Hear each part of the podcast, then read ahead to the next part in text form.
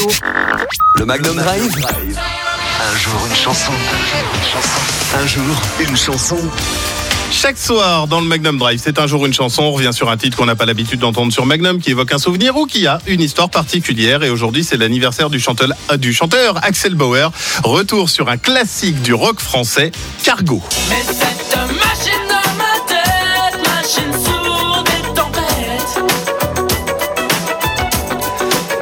C'est le tout premier single d'Axel Bauer sorti en 1984 et ça va connaître un énorme succès en France où il se vend à plus de 500 000 exemplaires et pourtant le patron de la maison de disques n'y croyait pas du tout et essaya tout pour enterrer ce titre. C'était sans compter sur le matraquage de la chanson sur les ondes radio. À force de diffusion, le titre va atteindre des records de vente en France et le patron de la maison de disques finira par s'incliner devant le succès universel de la chanson.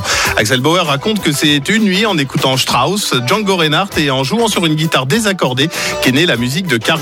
Quant à l'auteur, Michel Elie, c'est en regardant Axel, qui à l'époque portait une casquette façon capitaine de bateau, que lui vient l'idée d'écrire cette histoire de marin. Alors pour beaucoup, Axel Bauer, c'est l'homme d'un ou de deux tubes.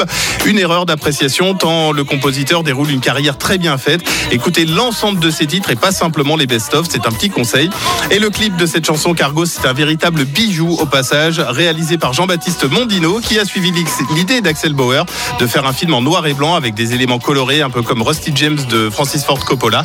Ça va lancer la carrière de Jean-Baptiste Mondino, qui va poursuivre euh, sa carrière avec cette esthétique. Et autre fait très important, Cargo, ça a été le tout premier clip d'une chanson française à être diffusé sur la chaîne culte des clips MTV.